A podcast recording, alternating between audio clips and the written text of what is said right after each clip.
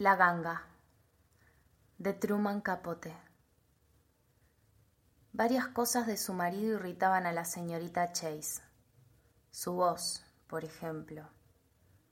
Era como si siempre estuviera pujando en una partida de póker.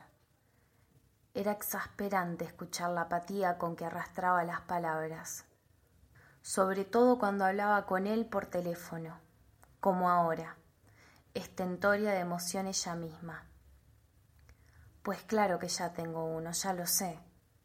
Pero no lo entiendes, querido, es una ganga, dijo ella, recalcando la última palabra, y luego haciendo una pausa para que su magia obrase efecto. Por toda respuesta obtuvo silencio. Oye, ¿podrías decir algo? No, no estoy en una tienda, estoy en casa.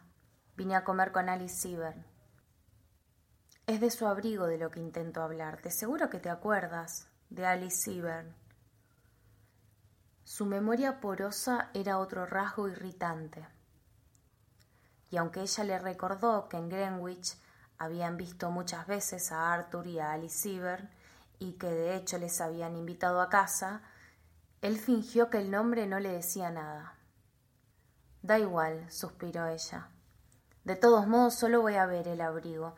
Que comas bien, querido. Más tarde, cuando estaba enredando con las ondas exactas del pelo ya retocado, la señorita Cheese reconoció que en realidad no había ninguna razón para que su marido guardase un recuerdo perfectamente claro de los Ciber. Lo comprendió cuando trató de evocar una imagen de Alice y solo vio una borrosa. Ahora casi la tenía una mujer sonrosada, larguirucha, que aún no había cumplido los treinta años y siempre iba en una ranchera, acompañada de un citer irlandés y de dos niños preciosos, pelirrojos tirando a rubios. Decían que su marido bebía, o era ella la bebedora. También se les consideraba un riesgo a la hora de concederles un préstamo. Al menos, la señorita Chase Recordaba que una vez había oído hablar de deudas increíbles y alguien, ¿no fue ella misma? Había descrito a Alice Sieber como demasiado bohemia. Antes de mudarse a la ciudad, los Chase habían tenido una casa en Greenwich, una fuente de hastío para la señora Chase, dado que le disgustaba el toque de naturaleza que tenía el lugar. Prefería la diversión de las vidrieras de Nueva York de vez en cuando se había encontrado con los Ciber en Greenwich, en un cóctel o en la estación del tren, pero nada más. Ni siquiera eran amigos, concluyó, algo sorprendida. Como ocurre tan a menudo, cuando de pronto uno tiene noticias de alguien del pasado y a quien se conoce en un contexto distinto, la señora Chase tuvo una sensación de intimidad que la dejó azorada Pensándolo bien, sin embargo, parecía extraordinario que Alice Sieber, a quien no había visto en más de un año, llamara para ofrecerle en venta un abrigo de bisón. La señora Chase fue a la cocina para ordenar su almuerzo de sopa y ensalada. Nunca se paraba a pensar de que no todo el mundo estaba a dieta. Llenó de jerez una licorera y se la llevó al salón, era un cuarto de un luminoso color verde botella, parecido al gusto demasiado juvenil que tenía también en su forma de vestir.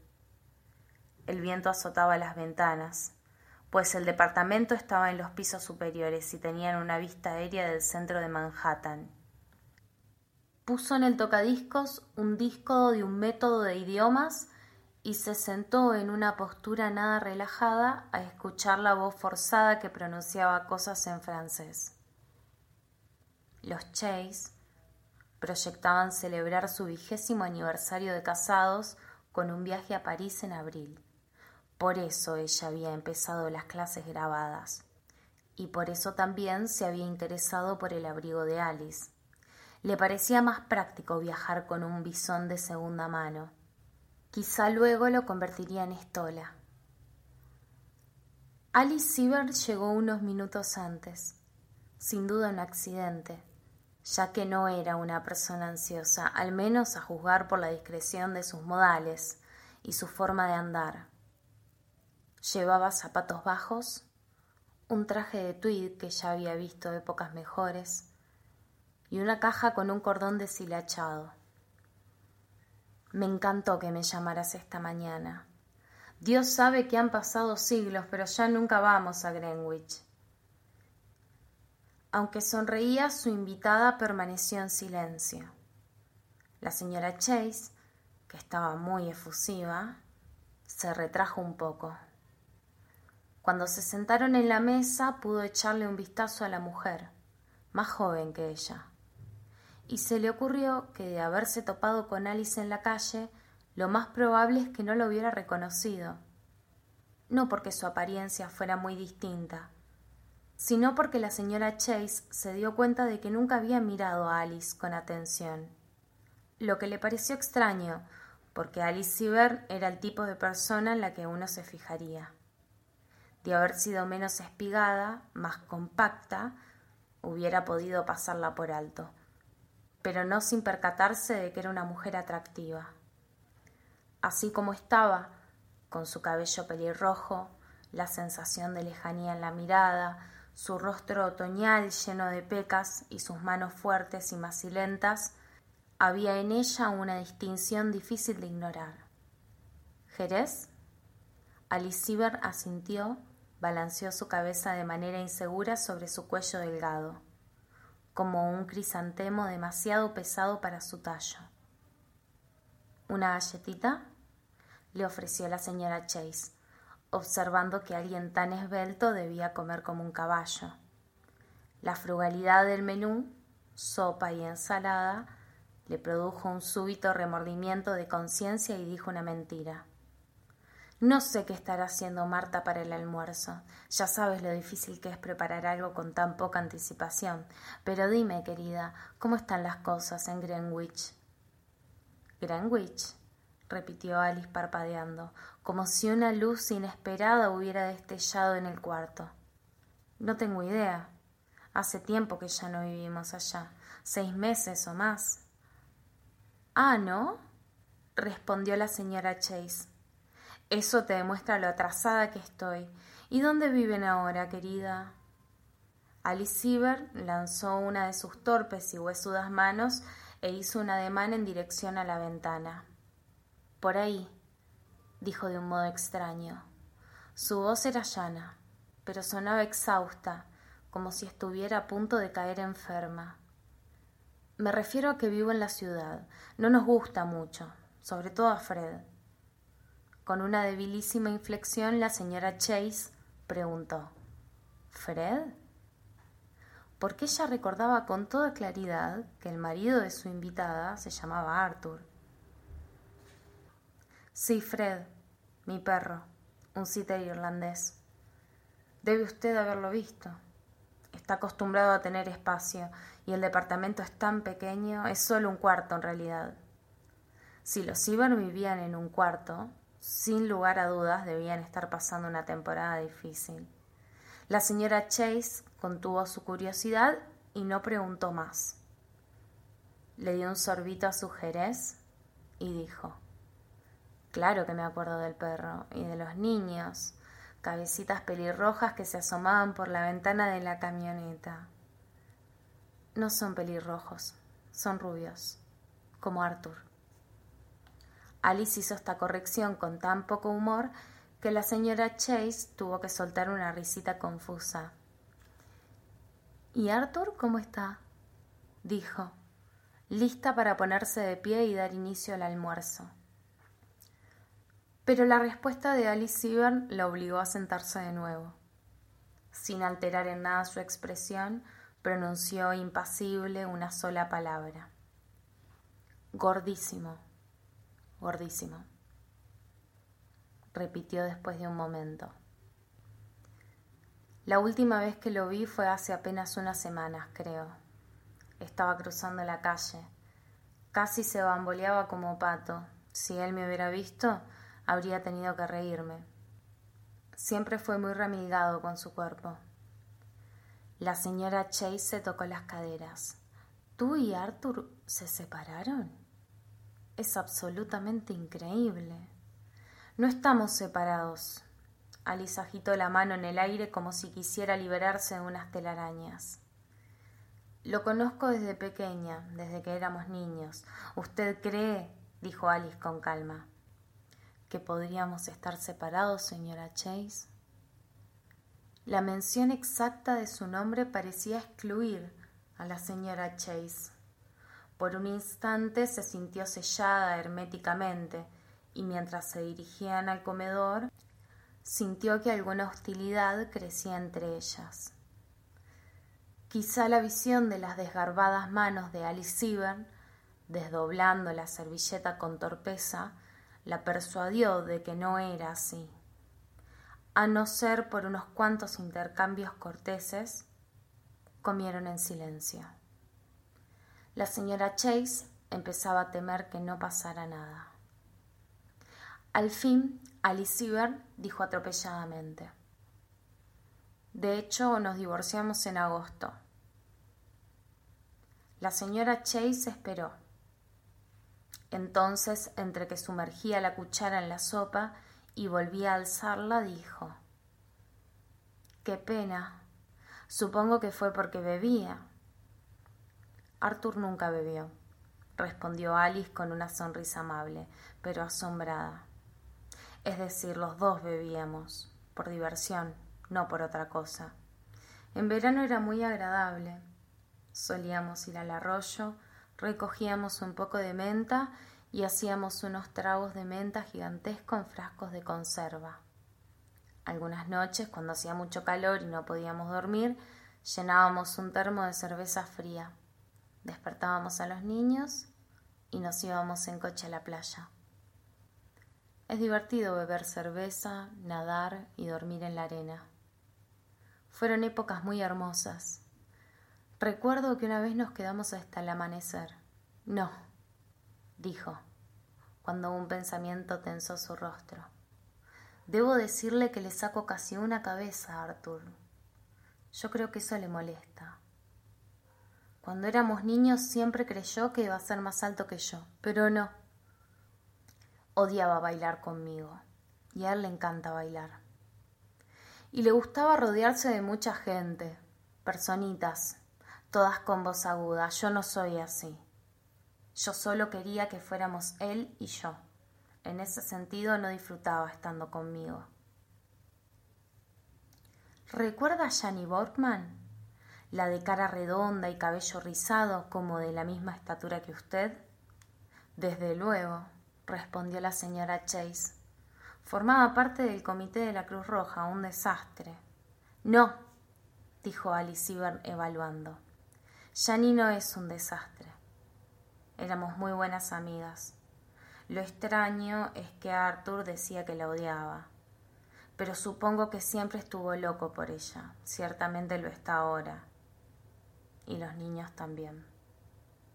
De alguna forma me gustaría que mis hijos no la quisieran, aunque debería sentirme feliz de que así sea, puesto que vive con ella. No puedo creerlo. ¿Tu marido se casó con esa horrenda muchacha Borgman? En agosto. La señora Chase hizo una pausa para sugerir que tomaran el café en la sala y dijo Es horrible que tengas que vivir sola en Nueva York. Al menos podrías tener a los niños contigo. Arthur quiso quedarse con ellos, dijo Alice Sieber, simplemente. ¿Por qué no estoy sola? Fred es uno de mis amigos más cercanos. La señora Chase hizo un gesto de impaciencia. No le agradaba esa ilusión. Un perro, qué estupidez. Solo se puede pensar que eres una tonta. Yo destrozaría a cualquier hombre que tratara de pisotearme. Supongo que ni siquiera ha llegado a un acuerdo para... La señora Chase vaciló. Para que él aporte. Usted no comprende. Arthur no tiene dinero. Respondió Alice Sieber con el desconsuelo de un niño que descubre que después de todo los adultos no son muy lógicos. Incluso tuvo que vender el coche. Va y viene a pie de la estación pero creo que está contento. Lo que necesitas es que alguien te sacuda un poco, dijo la señora Chase, como si ella estuviera dispuesta a realizar esa tarea. El que me preocupa es Fred. Está acostumbrado a tener espacio y una sola persona no deja muchos huesos. ¿Usted cree que cuando termine mi curso podré conseguir un empleo en California? Estoy en una escuela de negocios, pero no soy muy rápida, sobre todo en mecanografía. Parece que mis dedos la detestan. Supongo que es como tocar el piano. Hay que aprender desde muy chico. Alice miró pensativa sus manos y con un suspiro dijo Tengo clase a las tres. ¿Le importa si le enseño el abrigo ahora? La alegría de sacar objetos de una caja, por lo general, animaba a la señora Chase, pero a medida que Alice quitaba la tapa, una incómoda melancolía la acorraló. Era de mi madre. Que debe haberlo usado unos sesenta años, pensó la señora Chase frente al espejo. El tapado le llegaba a los tobillos. Frotó su mano contra la piel raída y sin lustre que daba una sensación enmohecida acre, como si hubiera estado guardada en un desván cerca del mar. El abrigo estaba helado por dentro, y la señora Chase se estremeció, pero una ráfaga de rubor le encendió la cara justo en el momento en que se percataba que Alice Seaburn la miraba por encima de su hombro, con una expresión de expectativa tensa e indigna que no había tenido antes en materia de compasión se refiere, la señora Chase era muy parca. Antes de concederla, tomaba la precaución de atarle una cuerda, de modo que en caso necesario pudiera retirarla de un tirón. Sin embargo, al ver a Alice Seaburn, era como si la cuerda se hubiera cortado, y por una vez tuvo que enfrentar el compromiso de la compasión. Trató de liberarse, y de encontrar una escapatoria, pero su mirada tropezó con aquellos ojos y comprendió que no había ninguna. Recordó una palabra de sus colecciones de linguafón, y eso hizo que la pregunta fuera más fácil. ¿Combia? preguntó. No vale nada, ¿verdad? Había confusión en la pregunta, no franqueza. No, Nada, respondió ella con cansancio, casi con irritación. Pero a lo mejor me sirve. No volvió a preguntar. Era evidente que parte de la responsabilidad consistía en fijar el precio. Aún con el abrigo a rastras, se dirigió a la esquina del cuarto donde había un escritorio y con una caligrafía resentida hizo un cheque de su cuenta privada. No tenía intención de que su marido se enterara. Más que la mayoría de la gente, la señora Chase despreciaba la sensación de pérdida. Una llave extraviada, una moneda olvidada, agudizaba su conciencia del robo y de los engaños de la vida. Una sensación similar le invadió cuando le entregó el cheque a Alice Seaburn que lo dobló sin mirarlo y lo guardó en el bolsillo de su traje. Era por cincuenta dólares. Querida, dijo la señora Chase ensombrecida por una preocupación espuria. No dejes de llamar para contarme cómo va todo. No debes sentirte sola. Alice Siever no le agradeció ni se despidió de ella en la puerta. En cambio, Tomó la mano de la señora Chase entre las suyas y le dio unas palmaditas, como si recompensara afectuosamente a un animal, a un perro. Después de cerrar la puerta, la señora Chase se quedó mirando su propia mano y se la acercó a los labios. La sensación de la otra mano aún estaba allí. No se movió esperando a que se disipara y enseguida su mano volvió a ponerse fría.